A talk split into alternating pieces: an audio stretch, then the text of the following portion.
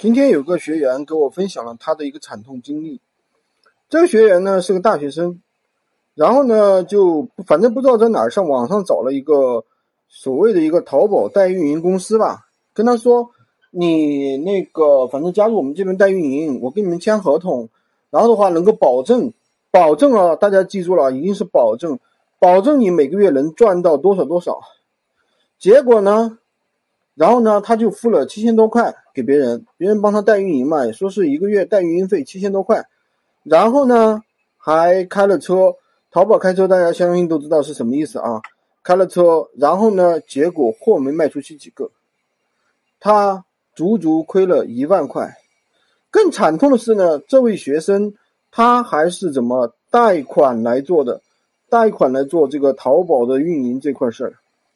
所以说，我觉得怎么说呢？我不敢说所有的淘宝代运营都是骗人的，但是首先它这个逻辑就是不成立的。为什么呢？因为我们这位粉丝他做的是淘宝无货源，OK？那么淘宝无货源这个本这项目本身不需要太多的资金，对吧？就是一件代发就可以做。那么如你请一个人，比如说给别人七千块、一万块，别人帮你做，对吧？那别人为什么要帮你做呢？如果他是一个高手，他为什么要帮你做？因为这个东西难度也不大呀，不需要太多的资金呀。别人自己不能做吗？他为什么要帮你代运营呢？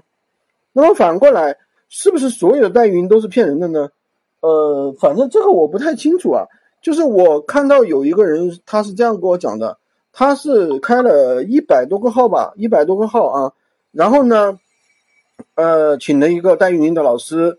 给他做，但是他每天的流动资金都不得了，他每一个号每天要产生大概一万块钱的营业额，所以说一天的流动资金的话，大概都是几十万。那如果是这样的条件的情况下的话，也有可能是成立的，因为一普通人他不可能去垫这么多资金嘛。你想想，一天几十万的资金，那淘宝这边的周转期是十五天，那是不是得个要个几十万的一个周转资金啊？对不对啊？不是几百万的周转资金，对不对？普通人的话没有这么多资金嘛。那他只好给你打工了。如果是这样的话，嗯，不过怎么说呢？我觉得任何事情吧，我们还是自己把本事学到手里，才是真真实实、踏踏实实去赚钱。不要想那种什么躺赚啊，是吧？一夜暴富啊，那只会被割韭菜。好了，就跟大家分享这么多。喜欢军哥的可以关注我、订阅我的专辑，当然也可以滑动屏幕找到我的头像，找我的联系方式，获取闲鱼快速上手笔记。